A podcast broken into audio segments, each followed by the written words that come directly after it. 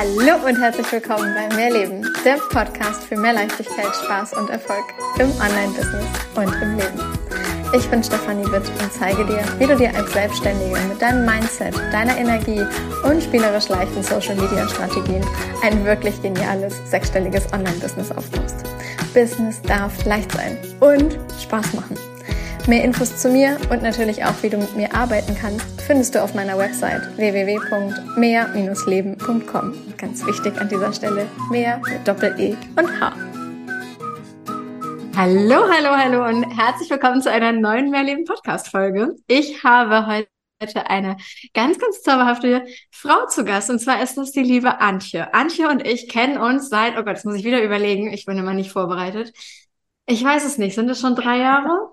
2021, irgendwie so, aus irgendeinem dieser ganzen ja. Schreibworkshops, ja. ich glaube ja, in denen wir beide tatsächlich quasi Kunde waren. Und Antje war immer eine derjenigen, die in diesen Workshops ihre eigenen Texte anschließend vorgelesen hat und die mich nicht nur einmal zu Tränen gerührt hat. Und ich bin wahnsinnig froh, dass äh, daraus irgendwie eine Verbindung entstanden ist, dass ja, wir uns gegenseitig seither auf Instagram verfolgen und ja, habe sie neulich gefragt, ob sie nicht Lust hat, eine Interviewfolge mit mir für den Podcast zu machen. Denn ähm, ja, Antje ist mittlerweile halt auch selbstständig, hat ihr eigenes Business, aber ein völlig anderes Business als das, was so, ich sag mal, die meisten meiner Kunden, die in Richtung Coaching, Mentoring und Co. arbeiten. Ähm, Antje ist, ich sag's mal in meinen Worten, Sprecherin auf äh, Hochzeiten und auch äh, auf Bestattungen und berührt mit ihren Worten entsprechen die Menschen vor allem dann auch offline. Und ich freue mich ganz, ganz doll, dass du da bist, liebe Antje. Vielleicht stellst du dich nochmal in den, deinen eigenen Worten vor. Wer bist du? Was machst du? Bevor wir dann über deinen ganzen Weg sprechen. Ja, das mache ich sehr gerne. Wer bin ich? Ähm, also vielleicht erkläre ich mal ganz kurz, was ich tue. Ähm, ich bin Antje, ich bin 28 und ich habe es mir vor drei Jahren ungefähr zur Aufgabe gemacht, Menschen mit Worten zu berühren, als freie Rednerin und auch als Moderatorin. Das geht irgendwie so ein bisschen einher. Und äh, genau, ich sage immer, ich äh, begleite Menschen an ganz besonderen Stellenmomenten, an den Momenten, wo sie symbolisch in einen neuen Lebensabschnitt übertreten. Mit der Hochzeit, wir gehen jetzt als Paar in die das ganze Familienkonstrukt und äh, bauen uns halt ein gemeinsames Leben auf. Und aber auch, wenn jemand aus dem Leben scheidet und äh, eine Familie plötzlich einen ganz neuen Lebensweg gehen muss, ein ganz neues Leben sich entwickeln muss. Ich habe jetzt da ganz spannende Fälle, die ich gerade auch betreue, wo ähm, sich eine Familie gerade komplett neu findet. Und das ist meistens so, dass ja, dass es so der Scheideweg des Lebens ist. Genau, das äh, begleite ich mit Worten. Das heißt, ich äh, konzipiere die Texte für die Zeremonien, die wir dann als äh, Übertritt sozusagen an dem Tag der Beisetzung oder an dem Tag der Hochzeit zelebrieren. Ich sage ganz gerne, dass ich mit meinen Worten gerne tief ins Herz spreche. Schon wieder Gänsehaut, wenn du das gerade sagst. Ich meine, mich hast du auch schon mit deinen Worten so krass berührt und ja, also vielleicht erzählst du mal so ein bisschen, wie bist du dazu gekommen? Also ich glaube, zum einen, das Thema Bestattung ist ja sicherlich nicht für, für jeden, der sofort sagt, okay, ich wollte schon immer mal auf einer Beerdigung ähm, irgendwo sprechen. Da ist vielleicht vielleicht eher so dieses Schöne im Sinne von, ich spreche auf einer Hochzeit. Wie bist du dahin gekommen, dass du überhaupt auf Hochzeiten und äh, ja, also dass das überhaupt, egal ob positiv oder negativ, das ist ja immer eine Bewertung, also für diese besonderen Lebensmomente dass du da angefangen hast, dafür ja, Texte zu entwickeln und die Menschen da mit, deinem, mit deinen Worten einfach berührst. Wie bist du da hingekommen? Also ich gehe mal ganz tief zurück in meine persönliche Geschichte. Ähm, als ich 16 war, habe ich zum allerersten Mal eine Rede gehalten, nämlich auf meiner eigenen Abschlussfeier von der Mittelschule. Da wurde ich gefragt, du bist Klassensprecher, möchtest du eine Rede halten? Da habe ich gesagt, oh Gott, wie macht man das denn? Und habe ich eine Rede gehalten und es hat Menschen berührt. Dann habe ich gedacht, okay, ich habe da wohl Talent. Das gleiche mhm. habe ich beim Abitur nochmal gemacht, dann drei Jahre später und habe wahnsinnig viele Menschen berührt. Es gibt leider keine Aufzeichnung von dieser Rede. Das ist ganz schade. Ähm, und danach hat meine Klassenlehrerin gesagt, damit solltest du was anfangen, irgendwann in deinem Leben. Wie das im Leben häufig so ist. Wir machen erstmal was anderes. Ich habe dann erstmal Lehramt studiert, ähm, sieben Semester lang und äh, habe dort Theologie und Germanistik studiert. Also es hat mich schon immer so ein bisschen in diese Richtung geschubst. Ich bin ja sowas wie eine moderne Theologin, könnte man auch sagen, nur dass ich halt nicht unbedingt ein Dogma dahinter habe, sondern viel über Erinnerungen spreche in dem, was ich tue. Und ähm, ich habe dann im Studium parallel schon gearbeitet als Lehrerin. Das hat mir auch gut gefallen, aber ich habe irgendwann einen Punkt gehabt, wo ich gemerkt habe, das passt irgendwie alles nicht mehr. Bin dann mit 24 erstmal in eine Depression geschlittert, in eine mittelschwere und durfte erstmal so fünf, sechs Monate mich selbst finden. Dann war alles gerade irgendwie gut. Und ich habe gedacht, okay, jetzt machst du weiter. Ich hatte dann meine Studienrichtung noch ein bisschen revidiert, bin zum Bachelor gewechselt, weg vom Lehramt. Mir war klar, okay, in die Schule wird es mich nicht mehr führen. Und habe im gleichen Sommer einen schweren Autounfall gehabt. Und bei dem Autounfall hätte ich tatsächlich sterben können. Das äh, kann man heute so sagen. Und ich bin aus diesem Auto aber fast unbeschadet raus. Ich habe halt das Bein kaputt gehabt und ein Schädelhirntrauma. Für die Art von Unfall auf der Autobahn bei 130 wurde ich dreimal um meine eigene Achse geschleudert. Beim Überholvorgang der Transporter, der ich überholt habe, der hat es gesehen und hat die Autos hinter mir ausgebremst, sodass ich halt relativ glimpflich an die Leitplanke ran konnte und auch noch selber aus dem Auto aussteigen konnte. Ich saß dann im Straßengraben, neben mir meine Unfallhelfer und ich habe in dem Moment zu denen gesagt, von heute an möchte ich nur das tun, was ich aus tiefstem Herzen tue. Ja, und das war das Reden. Das Reden war das, was ich immer gut konnte. Ja, und dann gehe ich noch mal ein bisschen zurück in meine Geschichte. Meine Oma ist verstorben, da war ich 18. Da habe ich ein ganz gruseliges Bild von Beerdigung gehabt und habe zu meinem Papa, also die Beerdigung war auch nicht geil tatsächlich, habe zu ihm gesagt, Papa, eines Tages möchte ich das nicht besser machen, sondern anders. Und dann hat es aber noch mal neun Jahre gedauert, bis ich dann überhaupt dahin gekommen bin, acht Jahre waren es, ähm, als ich das erste Mal selbst auf einer Bestattung ges äh, gesprochen habe. Ähm, genau, das sind so die beiden Stränge, die das jetzt so, so führt zum Weg. Und äh, ich habe dann an der Unfallstelle, tatsächlich bei meinem Unfall, beschlossen, ich möchte mich jetzt zur Trauerrednerin ausbilden lassen, weil ich schon immer so ein Herz für Hochzeiten hatte. Dann einen ganz tollen Coach gefunden, habe mich dann ähm, erstmal in die Richtung ausbilden lassen und dann ist ein guter Freund auf mich zugekommen, der Bestatter ist, der gesagt hat, also wenn du Hochzeiten kannst, kannst du auch Beerdigung. Dann habe ich gesagt, nee, das mache ich nicht. Erstmal, weil das immer noch so ein, so ein, so ein nee, will ich nicht, das gefällt mir alles nicht. Ähm, dann habe ich mit ihm gesprochen. Es war alles ein bisschen anders in seiner, äh, in seinem Bestattungshaus und ich habe gedacht, okay, Bestattungen können ja auch schön sein. Das hat dann bei mir im Kopf ganz viel gemacht. Ich habe dann erstmal eine Trauerrednerausbildung gemacht. Und wie das dann häufig so ist, das Universum, das Schicksal, das schickt uns das, was wir brauchen. Ich hatte ein Trauergespräch mit einem Brautpaar und da äh, rief der Bräutigam mich zwei Tage später an, mein Papa ist gestorben und ich möchte nur, dass du diese Rede hältst. Das heißt, ich stand eine Woche später dann auf der Bestattung des Vaters, sechs Wochen bevor ich das Brautpaar verheiratet habe. Und das war so ein bisschen der Startschuss in diese gemeinsame Richtung, dass ich halt jetzt beide Sachen bediene. Am Anfang sollte es eigentlich nur die Hochzeiten sein. Oh mein Gott, Antje, ich glaube, ich spreche für alle, die das gerade hören. Ich habe mega Gänsehaut, Ganzkörperschauer gerade gehabt und wahrscheinlich auch diejenigen, die das jetzt gerade gehört haben. Ich vermute, es geht ganz vielen so. Krass, was für ein Weg dahinter liegt ja, dass du das heute, ähm, also dass du quasi dahin geschubst, dahin geworfen, wie auch immer wurdest, dass du das heute so machen kannst. Mhm.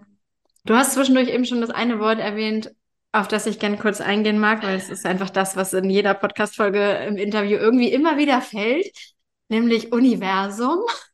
Ich gehe davon aus, mit Universum einhergehend, bestellst du in irgendeiner Form beim Universum, manifestierst du, beschäftigst du dich mit dem, was, ja, was vielleicht nicht mehr nur rein sichtbar ist, sondern eben zwischen, dass da irgendwie mehr ist zwischen Himmel und Erde, wie ich es immer ganz gerne ausdrücke. Inwiefern hast du dein Business, dein, ja, das, was du heute machst, manifestiert?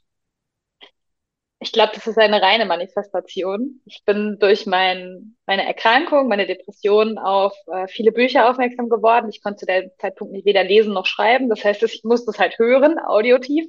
Bin halt ganz viel spazieren gewesen und habe mich in diesen Bereich der Spiritualität so Stück für Stück rein manifestiert sozusagen mhm. und habe halt gemerkt, okay, man, man kann sein Leben wieder schön machen ähm, indem man halt die Gedanken verändert und so weiter. Und ähm, habe dann irgendwann gesagt, dann baue ich mir mal so ein Vision Board und baue da mal so drauf, was ich gern so möchte, wo ich hin möchte, was, was ich mir so als Ziele und Wünsche vorstellen kann. Und was soll ich dir sagen? Ich habe dann tatsächlich ähm, das Vision Board bei mir ins Schlafzimmer gebappt, neben meinem Bett. Und irgendwann habe ich mal da gesessen und gedacht, ach krass, das hast du erledigt, das hast du geschafft, check, check, check, check. Und es geht mir jetzt tatsächlich so, dass ich alles das, was ich in meinem Leben haben möchte, auf einen, ich baue das so mit Canva, sieht auch ganz doof aus und so A4-Zettel, die da bei mir am Bett hängen. Aber ich kann dann immer so, check, check, erledigt. Also es ist für mich, ich stelle das gar nicht mehr in Frage, ob das wirklich passiert, sondern einfach nur, okay, ich baue das darauf und irgendwann wird es in mein Leben kommen. Irgendwie ja. durch irgendwelche Umstände. Und vielleicht dauert es manchmal ein Jahr, manchmal drei, manchmal fünf. Ähm, ja, also ich glaube, ohne Manifestation würde ich heute nicht da sitzen, wo ich sitze. Mega krass. Ja, also ich glaube, das ist genau wieder dieser Punkt. Ne? Es ist halt nicht die Frage von, ob es passiert, sondern es ist immer nur die Frage von, wann es passiert. Aber es bedeutet halt, du darfst dich im Vorwege damit beschäftigen, was du willst. Hm? So. Voll. Voll. Und ich kann dir zum Thema Bestattung auch nochmal erzählen, wie, wie krass das eigentlich manifestiert wurde. Ich habe halt auf mein Vision Board gebappt, ich möchte irgendwann Trauerreden halten. So, dann kam der Bräutigam, dann kam eine ehemalige Schulkollegin von mir, da ist ihre Schwiegermutter gestorben. Und die hat zu mir gesagt, dass ich bitte diese Rede halten soll. Daraufhin hat mich eine Bestatterin gesehen, die mich gut fand und die meine Visitenkarte ihrem damaligen Kollegen gegeben hat und gesagt, die Frau, die Frau ist gut. Das ist jetzt einer meiner Hauptauftraggeber oder Geschäftspartner. ist ja kein Auftraggeber in dem Sinne, sondern der Geschäftspartner. Ähm, mit dem ich jetzt zusammenarbeite, wo ich halt die, die meisten Bestattungen für ihn mache tatsächlich. Und das ist halt total krass, weil ich habe einfach nur drauf gebappt, ich will mal irgendwann Bestattung machen. So. Und wie sich das halt so gefunden hat. Und das ist halt der Weg, an dem wir ja ganz oft nicht wissen können, wie er funktioniert. Aber ich habe halt gesagt, was ich will. Ja, du hast nicht den Weg quasi vorgegeben, weil den Weg wärst du so wahrscheinlich, also den kannst du halt dir im Vorwege nicht, nicht erarbeiten im Sinne von, ich muss mit der Content, mit der Person und damit dann das und das und das. Das ist immer unser logischer Kopf. Der hätte das gerne so, dass wir halt genau den Weg wissen.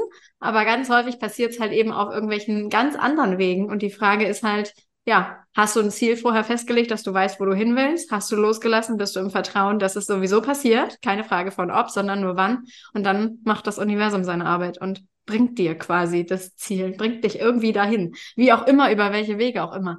Mega, mega, mega. Oh Gott. Ähm, noch eine ganz andere Frage. Also du hast Bestattungen, Hochzeit. Du hast eben gesagt, Geschäftspartner, ähm, Auftraggeber, wie auch immer du das für dich da äh, ausdrückst. Das heißt, ich gehe richtig in der Annahme aus, dass du deine Kunden, deine Kunden in Tüdelchen, also ich, ne, ich sag's jetzt mal in, äh, in Anführungszeichen, mh, hm, es sind meine Kunden, sie bezahlen mich dafür. Also ja, ja. ist ein Kunde, auch wenn man das vielleicht in dem Bereich nicht so sehen würde. Ich sage zu meinen, ähm, ja, zu den Menschen, mit denen ich arbeite, auch, ihr seid meine Kunden. Also so bezeichne ich sie auch, wenn ich ihnen einen Vertrag hinpacke. Also das ist schon voll in, voll in ja, Okay, gut.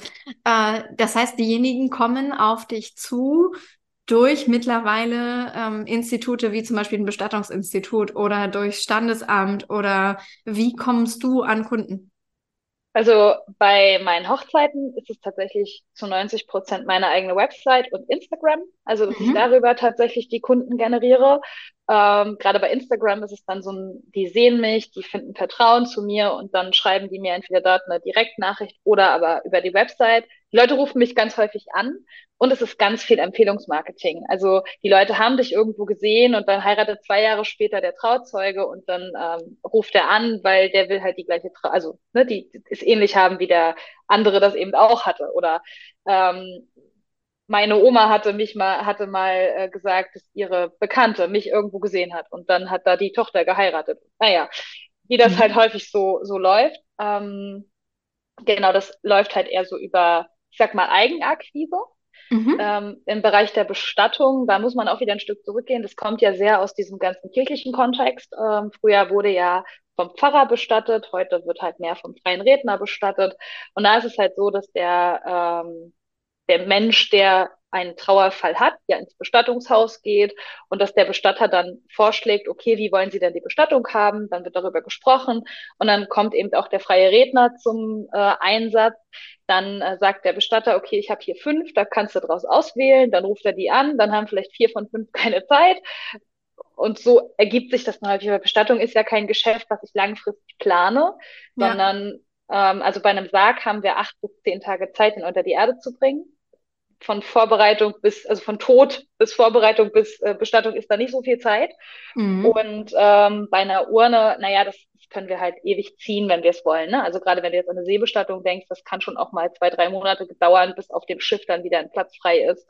Ähm, wann wir dann die Bestattung machen, da habe ich natürlich dann auch ein bisschen mehr Karenzzeit zur Vorbereitung. Aber in der Regel, sage ich mal, sind es so zwei, drei Wochen, die ich Zeit habe, mit den Menschen zu sprechen, sie zu begleiten und die Feier mit ihnen individuell zu planen. Mhm. Genau, und der Bestatter ist halt mein Empfehlungsgeber sozusagen. Man nennt ihn ja auch Auftragsbesitzer, weil die Leute ganz häufig nicht wissen, dass wir gar nicht zusammen gehören, sondern dass sie sich jeden Redner dieser Welt auf ihre Beerdigung stellen können, weil ich bin genauso frei in meiner, meinem Beruf, wie der Bestatter ja auch auf dem freien Markt unterwegs ist die Leute sind aber häufig so in ihrem Drussel, dass sie froh sind, wenn der Bestatter ihnen einfach alles das an die Hand gibt, was sie brauchen. Ne? Ja, okay. Aber das heißt, wenn wir jetzt einfach gerade mal kurz von rein Online-Business sprechen, dann ist vor allem der, ich sag mal, Hochzeitsmarkt der, über den du da ähm, auf, auf Instagram und Co., also Social Media, Website etc., worüber du da dann halt eben deine Kunden gewinnst. Und da ist es dann so, dass du, dass du postest, dass du Reels machst, dass du was auch immer, Stories teilst, etc. und dadurch Menschen Vertrauen zu dir aufbauen und letztlich bei dir buchen, richtig? Genau, so kann man das sagen. Also ich könnte wahrscheinlich das alles noch viel, viel, viel, viel mehr und besser machen. Ähm, da fehlt mir halt häufig die Zeit, muss ich ganz ehrlich sagen, um Instagram noch intensiver zu bespielen. Aber äh, so ist es tatsächlich. Über das alles finden die Leute mich. Das Ganze will ich jetzt aber gerade noch ein bisschen umbauen, um auch noch mehr darauf aufmerksam zu machen, dass das auch im Bereich der Bestattung funktioniert. Dass die Leute eben auch da auf mich zukommen können. Da kann ich dir ein Beispiel geben. Ich bin ähm, auf eine Familie zugegangen, weil sie haben eine, einen Zeitungsartikel gehabt, wo sie über ihre verstorbene Schwester gesprochen haben, die ähm, ganz schwer Krebs hatte. Und äh, ich habe den Impuls gehabt, ich möchte mich gerne bei dieser Familie melden und ich möchte gerne, ich möchte begleiten, weil ich gespürt habe, dass das irgendwie passt mit, äh, mit meinen Worten und mit der Person. Und die wussten zum Beispiel gar nicht, dass sie einen anderen Redner nehmen können, als der, der vom Bestattungshaus vorgeschlagen war. Und äh, dann haben wir telefoniert, uns kennengelernt, haben sie gesagt, ja, total, können wir uns total gut vorstellen. Dann haben wir uns getroffen, das Vorgespräch gemacht und ich habe dann vergangene Woche dort die Bestattung gemacht. Und das war was sehr, sehr Besonderes. Die Frau, die verstorben war, war 34 Jahre alt, also wahnsinnig jung. Ähm, ja, ist kein Alter zum Sterben, das kann man einfach so sagen. Mm. Und es war wahnsinnig emotional und wahnsinnig schön gestaltet, auch von Seiten des Bestatters. Ich kannte den Bestatter vorher nicht. Wir haben dann ein bisschen telefoniert, vorher haben geguckt, sie haben mir erklärt, wie sie das machen. Es waren halt wahnsinnig viele Blumen und ähm, haben dann gemeinsam da diesen Rahmen gebaut für diese Beerdigung. Und es war für die Familie total schön. Die haben gesagt, also sie hätten sich keine bessere Person vorstellen können, weil ich eben selber auch jung bin, weil ich genau auf den Kopf getroffen habe, was die Person ausgemacht hat und trotzdem ihre Krankheitsgeschichte nicht die ganze Zeit in den Vordergrund gestellt habe. Ich habe es immer mal wieder anklingen lassen. Also wenn eine Person zehn Jahre lang krank ist, dann ist das natürlich gerade bei 34 ein essentieller Teil des Lebens. Aber äh, die macht ja noch so viel mehr aus. Und ich wurde dann noch zum Kaffee trinken eingeladen bei der Familie. Und dann komme ich da rein und da saß schon die ganze Familie. Die haben sich dann nochmal separat mit Blumen bei mir bedankt. Und es fing alle an zu klatschen. Und es war für mich ein wahnsinniger Moment, weil von Hochzeiten kenne ich das, dass Leute mir applaudieren für das, was ich tue. Aber beim Bereich der Bestattung geht mir das persönlich auch total nah. Da habe ich dann das erste Mal auch Tränen in den Augen gehabt und habe gedacht, boah, krass, ähm, was das eigentlich bedeutet für die Leute. Und äh, die haben mir dann im Nachgang auch geschrieben, also diese Beerdigung war einfach nur schön. Und wie schön ist das, ich kriege das ganz oft als Feedback, wenn mir jemand sagt, eine Beerdigung ist schön meine Vision ist es, dass irgendwann wirklich die Leute sagen, hey, wir fanden den Moment des Abschieds nicht nur gruselig und schlimm. Und der darf gruselig, schlimm und traurig sein, weil es ist immer ein schwerer Moment, den wir da haben. Eine, es ist immer eine Endgültigkeit dahinter. Aber es darf verdammt nochmal auch schön sein. Ja, weil wir ich wollen ja immer, sage ja immer traurig schön, ne? Das ist genau. so ein, ja, oh, du machst schon wieder Gänsehaut.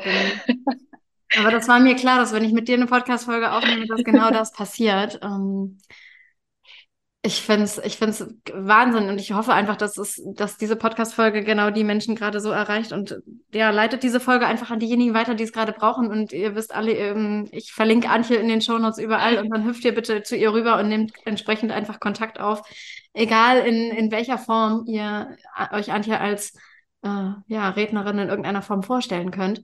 Mm. Du hast angefangen damals, ich springe jetzt trotzdem nochmal zurück, mit ganz viel Schreiben. Also zumindest haben wir uns über das Schreiben damals kennengelernt. Und wenn du jetzt eine Rede in, also welche Rede auch immer, ob nun für eine Hochzeit oder für eine Bestattung aufbaust, dann beginnt auch das ja wieder ganz, ganz, ganz viel mit, du setzt dich erstmal hin und schreibst dir auf, was du alles äh, sagen möchtest, wie du, wie das halt eben aussehen kann. Und besprichst es dann wahrscheinlich auch mit den jeweiligen ähm, Personen, die es dann betrifft, bevor es dann halt eben zu der eigentlichen Zeremonie kommt. Mhm. Was ist für dich, also was für eine Macht haben für dich Worte?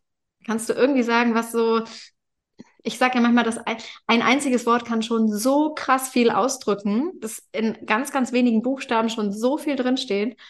Und naja, du, du weißt es ja auch bei mir, ich arbeite mit Programmen wie emotionale Texte, die verkaufen, ne? also Sachen so, so über eine Geschichte, dass du letztlich deine Programme, deine Angebote, deine Dienstleistungen und Co. verkaufst du, du verkaufst in Tüdelchen in dem Moment ja gerade eine, eine Zeremonie. Also du begleitest mit deinen Worten eine Zeremonie. Was sind für dich Worte? Worte sind das machtvollste Werkzeug, was wir haben. Also für mich sind, sind Worte das, das Wichtigste in meiner Arbeit und auch das Texten. Natürlich sind meine Texte vielleicht jetzt weniger geschichtenmäßig ähm, im Sinne von schön geschrieben und eher geschrieben fürs Sprechen. Aber auch da sage ich immer, ich bin moderne Geschichtenerzählerin und ich mache ganz viel Storytelling in meinen ähm, Reden. Also manchmal sind es nur Nuancen. Ich hatte letztens eine Bestattung, da haben die mir erzählt, dass die Enkelkinder mit dem Opa, als sie klein waren und die waren schon erwachsen, immer Tom und Jerry geguckt haben.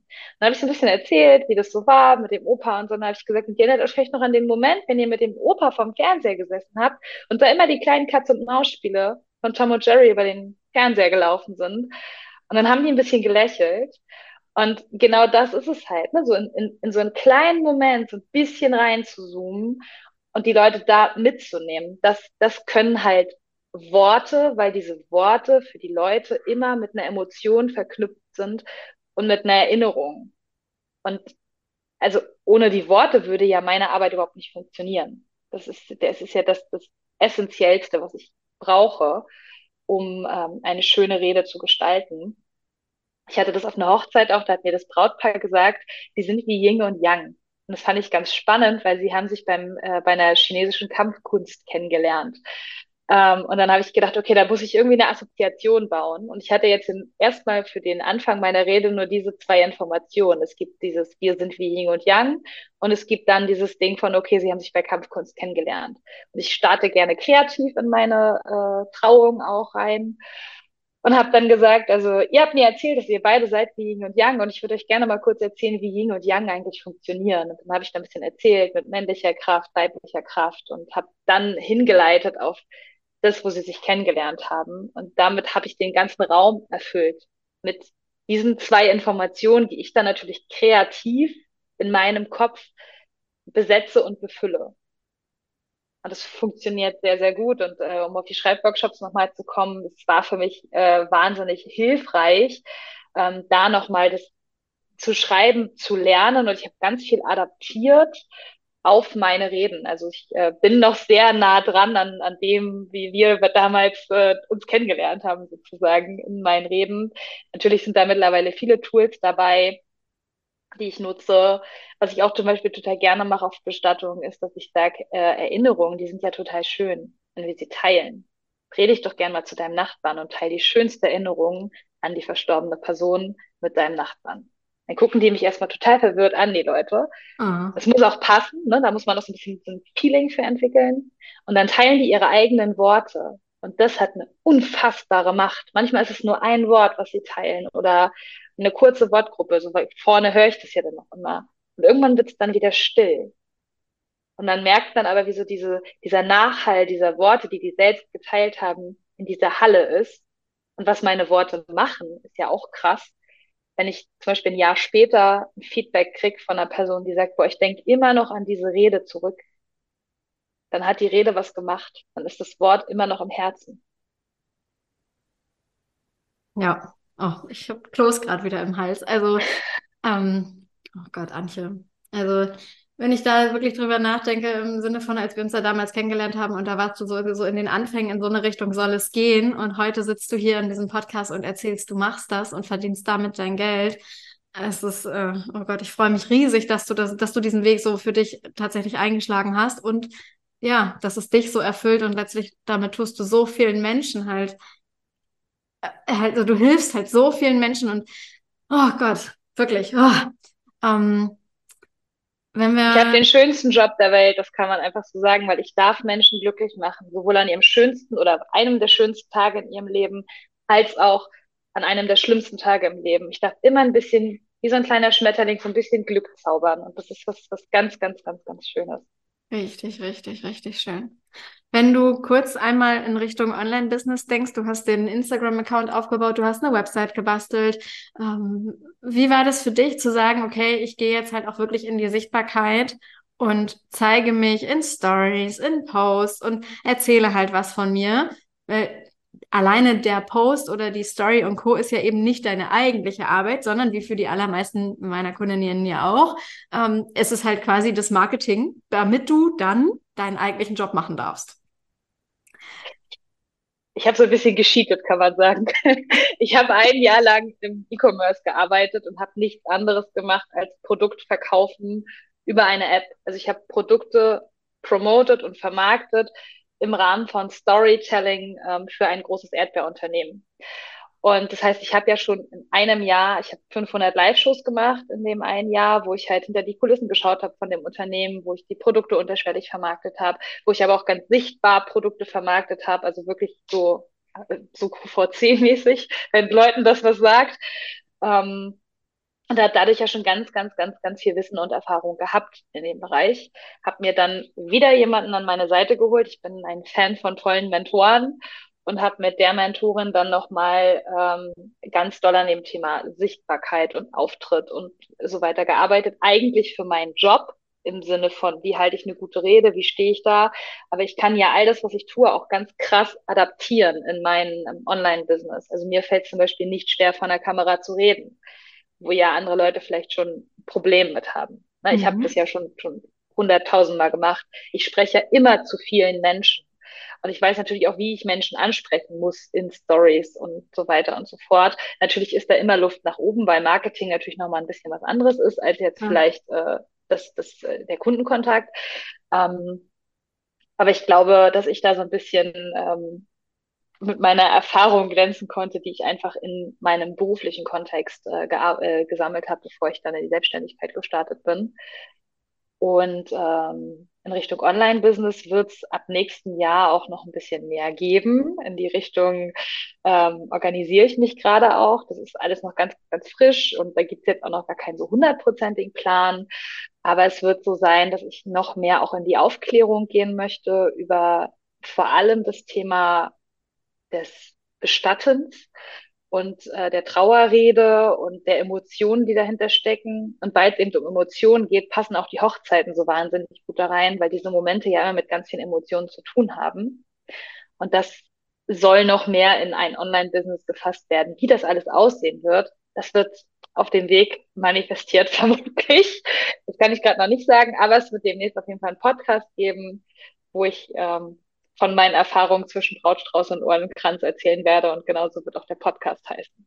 Ach Gott, wie genial. Also bitte, wenn du den Link schon hast, wenn diese Folge jetzt online geht, dann äh, schick's mir bitte zu. Und dann kann ich nur allen sagen, ihr dürft bitte dann auch direkt äh, nicht nur auf die Instagram- und Co-Seiten von äh, Anschluss einmal rüberspringen, sondern vielleicht auch direkt in den Podcast. Also, oh Gott, äh, ich finde es ich find's immer so inspirierend und so, so magisch, solche Geschichten einfach zu hören, wie man sich irgendwie selbstständig gemacht hat, wie du dir das angefangen hast, das aufzubauen, wie das irgendwie zu dir gekommen ist und wie du auf diesem ganzen Weg mehr und mehr von, ja, von dem jetzt leben kannst, was du dir schon vor zig Jahren mal gesagt hast. Und es kommt halt peu à peu, ja. Also es muss nicht immer alles so von, okay, ich habe heute entschieden, ich mache mich ähm, selbstständig und im nächsten Monat habe ich dann die fünfstelligen Einnahmen und danach sind wir dann direkt Millionärin. Und äh, eigentlich, ne, also so, so dieses Ganze, wie es irgendwie alles so sein soll oder uns vorgegaukelt wird, gerne in dieser ganzen Online-Welt, sondern ich sage ja ganz gerne, das Business ist für mich die krasseste Therapie meines Lebens, weil ich mit allen Dingen 200 Prozent. Ah, weil ich halt mit allem konfrontiert werde, was halt in irgendeiner Form irgendwo in mir ist. Und ich meine, also äh, es ist ja egal, ob, ein, ob's ein, ob du ein Business-Thema hast oder ob du ein, ich sag mal, ein eher privateres Thema hast. Und du, bei dir sind es jetzt halt ganz klar, die, die privaten Momente, nämlich Hochzeit und, äh, und Bestattungen, das, ist, das sind eben die privaten Dinge. Aber völlig egal, um über was du da halt eben letztlich in deinem Job halt redest, es konfrontiert dich ja trotzdem mit allem, was in irgendeiner Form in deinem Leben ist. Und voll. Und ich sage immer wieder, der Weg auf die Bühne ist der Weg zu mir selbst. Mhm. Also wenn ich eine Sache gelernt habe, dann ist es über dieses Business zu mir selbst zu finden und meinen wahren Kern nach außen zu bringen. Und dann ist natürlich das Thema, was ich habe, hat mit ganz viel Authentizität zu tun. Wenn ich nicht authentisch bin da vorne, dann merkt es mein Kunde. Dann merken die Menschen das. Und ich muss mich ja immer einfügen in diese Personengruppen, mit denen ich da unterwegs bin. Und bei einer Bestattung lachen die mich jetzt nicht unbedingt an. Also da hilft jetzt auch nicht dieser Moment von, such dir mal die, die netteste Person im Publikum. Das ist jetzt schwierig. Das ist bei der Hochzeit anders. Ähm, aber es geht tatsächlich für mich immer einher damit, dass ich sage, ich habe durch mein Business und durch diesen Weg, den ich gehe, mich selbst und meine Person, meine Persönlichkeit, kann man sogar sagen, ausgeprägt und gefunden. Und das auch mit ganz, ganz viel Hilfe und Unterstützung von außen. Deswegen bin ich auch so ein ganz großer Fan von Coachings, dass ich sage, also meine Therapeutin hat mir halt überhaupt nicht geholfen. Erst als mhm. ich angefangen habe, Coachings zu machen, bin ich halt wirklich dahin gekommen, wo ich heute bin. Und ich weiß auch, dass wenn ich noch weitergehen möchte, werde ich das nicht ohne Coaches schaffen, weil es gibt immer wieder Momente, in denen es richtig kacke. Und dann brauche ich halt jemanden, der mir dann auch hilft. Ne? Also, oder es kommen Bestattungen, die ganz besonders sind. Baby, ein junger Mensch, ein Unfall, ein Suizid. Das muss ich ja auch verarbeiten im Nachgang. Und ich beschäftige mich ja sehr intensiv durch das Schreiben, durch die Worte, auch mit diesen ganzen Momenten. Ne? Das, ähm, ja, das bringt mich auch sehr, sehr stark zu mir. Und natürlich bin ich auch sehr, sehr viel konfrontiert mit der Endlichkeit oder auch mit der riesengroßen Liebe. Ich habe mir auch schon die Frage gestellt, glaube ich eigentlich an die wahre Liebe für immer? Mhm. Ist Hochzeit das Konzept, was ich mir vorstellen könnte? Oder sind die Menschen an unserer Seite nur eine Weile Wegbegleiter und dann kommt vielleicht ein neuer Mensch und das ist auch okay? Ähm, und ja, das ist, ist halt ganz spannend, was das halt auch mit mir macht, weil ich mich natürlich auch immer wieder hinterfrage durch meine Arbeit. Ja, und gleichzeitig gehört halt ein absolutes Abgrenzen dazu, dazu ne? Insbesondere vielleicht auch bei den, ähm, bei den Bestattungen, weil gerade, oh, das ist, da bist du natürlich wahnsinnig emotional einfach ganz schnell mit drin in den Geschichten und das dann halt nicht in deinen Alltag komplett alles mit reinzuziehen und, naja, selber dann zu versinken in einer Trauer, die, ne, die ja gar nicht eigentlich deine war, aber die du natürlich ein Stück weit zu deiner mitgemacht hast, dadurch, dass du dann eben doch so nah dran warst. Ich glaube, da gehört auch ganz schön was dazu. Ja, die Trauer gehört nicht mir. Und das weiß ja. ich auch ganz, ganz stark. Ja. Das ist nicht meine Trauer. Es gibt ein ganz tolles Bild. Es gibt zwei Häuser. Es gibt das meinige Haus und es gibt das Haus der Trauerfamilie. Dazwischen gibt es zwei Gärten und dazwischen ein Zaun mit einer Tür. Und diese Tür, die öffne ich, wenn ich da reingehe. Und in meinem Haus ist vielleicht gerade schön, da blühen die Blüten, da ist halt Konfetti. Und im Haus von den anderen ist vielleicht gerade nicht so geil. Die sind traurig, da ist irgendwie äh, Regen, das ist alles nicht so schön. Und dennoch mache ich diese Tür auf und lasse in dem Moment das auch zu, dass ich da reagiere auf das, was läuft. Sobald ich da rausgehe, mache ich die Tür aber auch wieder zu und gehe zurück in mein Leben. Und ähm, das lustigste Beispiel, was ich immer bringe, ist, ich gehe nach einer Beerdigung auch ganz normal einkaufen, wie jeder andere Mensch nach seinem Job auch. Dann kriege ich manchmal Blicke von Menschen, aber das kannst du doch nicht machen. Doch, für mich ist es ein Job ich halte da eine Rede und ich gehe dann wieder nach Hause. Und ja, manch ein Fall berührt mich mehr als ein anderer Fall. Das liegt in der Natur der Sache. Aber ich habe danach ein ganz normales Leben. Also letzte Woche Freitag zum Beispiel war ich morgens auf einer Bestattung. Ich habe nachmittags mit meinem Versicherungsmakler gesprochen. Ich habe danach noch einen Termin gehabt bei der Bank. Ich bin einfach ganz normal weiter in meinem Leben unterwegs gewesen. Was einfach so sein darf. Und das ja. ist bei Hochzeiten ja auch ähnlich, dass ich da auch sehr involviert bin in diese ganze Geschichte, in dieses, äh, in diese Emotionen.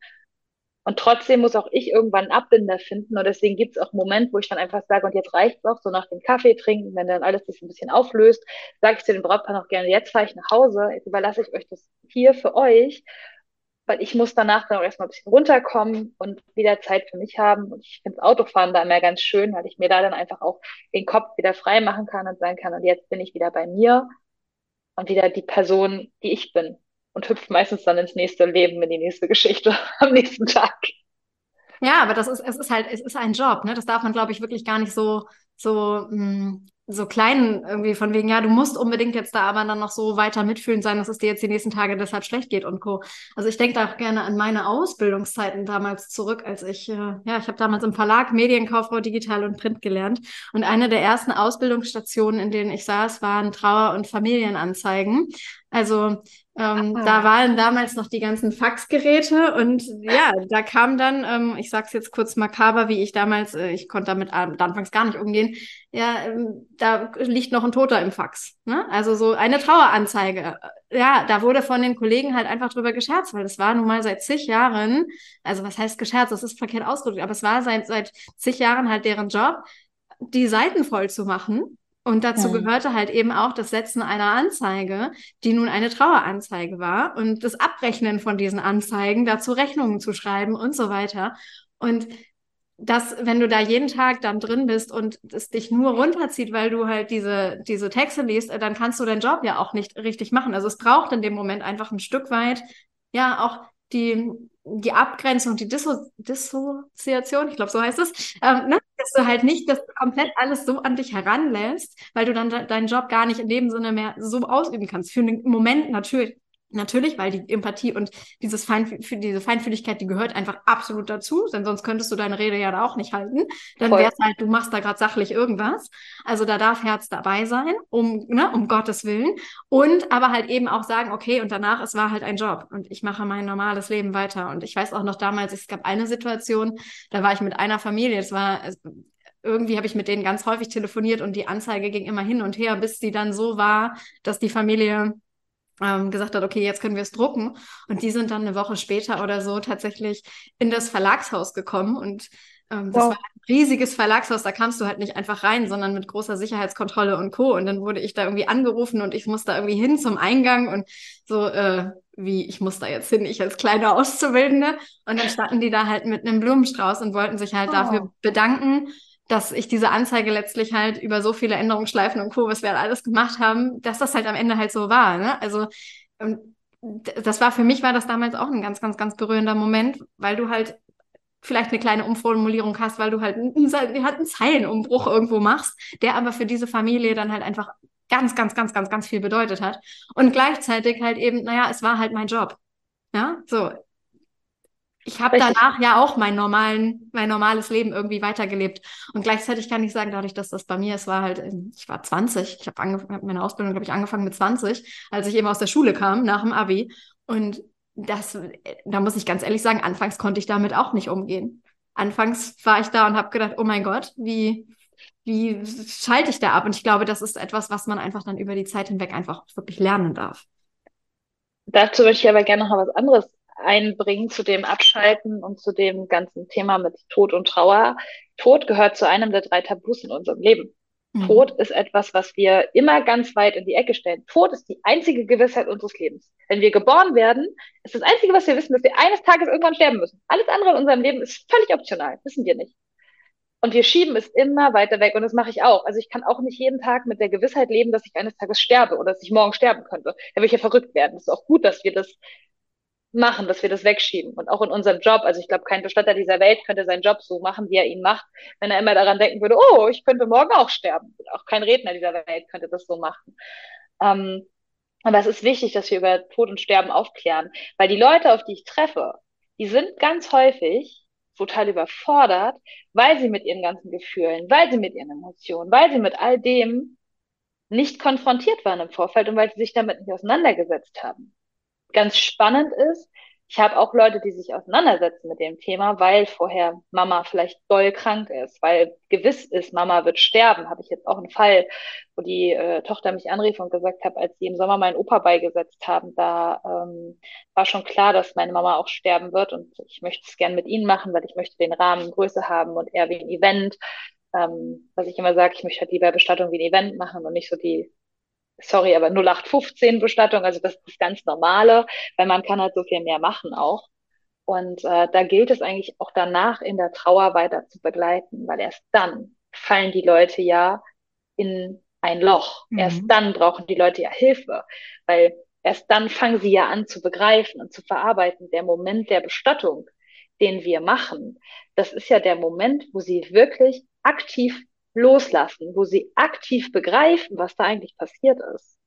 Ganz häufig höre ich im Gespräch noch, na, es ist ja so, als würde sie er immer noch im Krankenhaus sein oder als würde er sie immer noch irgendwie an seinem, ihrem Zuhause sein. Und äh, das ist ja dann der Moment, wo ich diese Urne, den Sarg sehe, wo ich Tod begreife. Und es ist ganz wichtig, dass Menschen auch das in dieser Trauerfeier machen. Weil es ist sonst immer so ein Open Loop. Das ist genauso wie mit so einer Aufbahrung. Also wie viele Menschen haben Angst davor, eine tote Person zu sehen. Ich eingeschlossen. Ich habe auch noch keine tote Person gesehen. Mhm. Ähm, und ich sage auch immer wieder Hut ab, wenn die Leute das machen. Aber es ist, um Tod zu begreifen, unfassbar wichtig. Ich habe meine Oma nicht mehr gesehen, als sie verstorben war. Und bis heute habe ich nicht das Gefühl von endgültig abgeschlossen, mhm. weil ich halt nicht gesehen habe, dass sie wirklich tot ist, dass sie nicht mehr atmet, dass, dass sie nicht mehr lebt. Ja. Und es wird vermutlich für mich immer ein Moment sein, den ich nie 100% begreifen werde, weil ja irgendwie dieser Prozess fehlt. Deswegen finde ich es auch immer so schön, dass eine Bestattungshaus, mit dem ich arbeite, die empfehlen, das immer nochmal zu machen, bei der Aufbahrung zu schauen. Und dann erzählen die Leute mir von diesem Moment. Manchmal ist es super emotional, dass sie mir sagen, sie hat da gelegen wie Dornröschen oder dass sie mir sagen, sie sind in Tränen ausgebrochen, als sie da gesessen haben. Sie konnten es nicht begreifen. Die eine Dame hat mir gesagt, ich wurde so wütend, ich hätte ihn am geschlagen. Weil ich wollte nicht, dass er geht. Aber sie verstehen und begreifen in dem Moment. Und es ist halt eine kurze Zeit, die wir haben. Meistens passiert das ja alles innerhalb von einer Woche. Ähm, ja. Und dann brauchst du danach die Begleitung, das alles zu verarbeiten, weil das natürlich wahnsinnig emotional ist, was wir da erleben innerhalb von kürzester Zeit. Ne? Ja, klar. Und da kann das, kann man dann wieder nur sagen, Hilfe holen, Coachings sind, sind eine Möglichkeit, ne? Schreiben für ganz viele. Also ich ja. weiß für mich, was ich alles mit Schreiben für mich, äh, wo ich an Dinge rankomme, von denen ich bisher nicht wusste, dass ich so denke, wenn ich anfange zu journalen. Ähm, ne? Das ist einfach so, es, es gibt so viele Möglichkeiten, wie du dann auf dem Weg irgendwie mehr zu dir kommen kannst, mehr dein, ran, daran kommst, was, ja, was dir vielleicht auch wirklich gerade hilft, um damit umzugehen. Antje, ich bin unendlich dankbar dafür, dass wir dieses Interview hier gemacht haben, dass du Zeit und Lust hattest, mit mir mal darüber zu sprechen und das Ganze für eine Podcast-Folge aufzunehmen. Uh, wenn man dich irgendwie erreichen will, also du schickst mir sowieso die Links, ich poste sie in die Shownotes, aber vielleicht magst du für diejenigen, die jetzt gerade nicht scrollen wollen, es einfach auch einmal laut aussprechen. Wo findet man dich? Man findet mich auf meiner Website. Ähm, das äh, findet man unter mehreren Links, meine ich, unter mehreren Domains. Ähm, Antje Schmidt, äh, freie, ihre freie Rednerin auf jeden Fall, darunter findet man mich. Oder einfach Antje Schmidt freie Trauung in, in, in Google eingeben, dann findet man meine Website auf jeden Fall auch. Ist alles ein bisschen rosa. Also wenn es rosa wird, dann hat man mich gefunden. Sehr gut. Äh, das geht ganz einfach über Google. Dann äh, bei Instagram äh, unterstrich Antje Schmidt unterstrich, äh, genau. Und bei Facebook kann man mich auch noch finden, auch unter Antje Schmidt einfach. Äh, genau, ich glaube, das sind alle Kanäle, auf denen man mich findet. LinkedIn kann man mich auch finden, aber das bespiele ich tatsächlich nicht. Also Okay, und Schmidt mit DT. Meiste. Genau. Schmidt, ja, das ist vielleicht noch ganz wichtig. Da gibt es ja auch noch verschiedene Schreibweisen. Schmidt mit DT. Ja, also ich kann an dieser Stelle nur sagen, ich danke dir, dass du da warst. Ich danke dir, dass du zugehört hast. Und wenn du da gerade irgendwie denkst, äh, Antje wäre die richtige für dich ähm, oder für deine Familie, für deine Freunde, für wen auch immer, bei wer was auch immer, dann leite diese Folge weiter, weil ich glaube, da kriegen die Menschen einfach schon mal einen kleinen Eindruck in, in dich, in deine Arbeit, liebe Antje. Und äh, dann heißt es halt einfach nur, ja, meldet euch bei ihr. Ne? Also ganz große Herzensempfehlung von meiner, von meiner Seite. Schaut da unbedingt vorbei. Ich sage an dieser Stelle Danke, dass wir diese Folge gemacht haben. Und allen Zuhörern und Zuhörerinnen ähm, bis nächste Woche. Alles, alles Liebe. Bis dann. Tschüss. Danke, dass ich da sein durfte.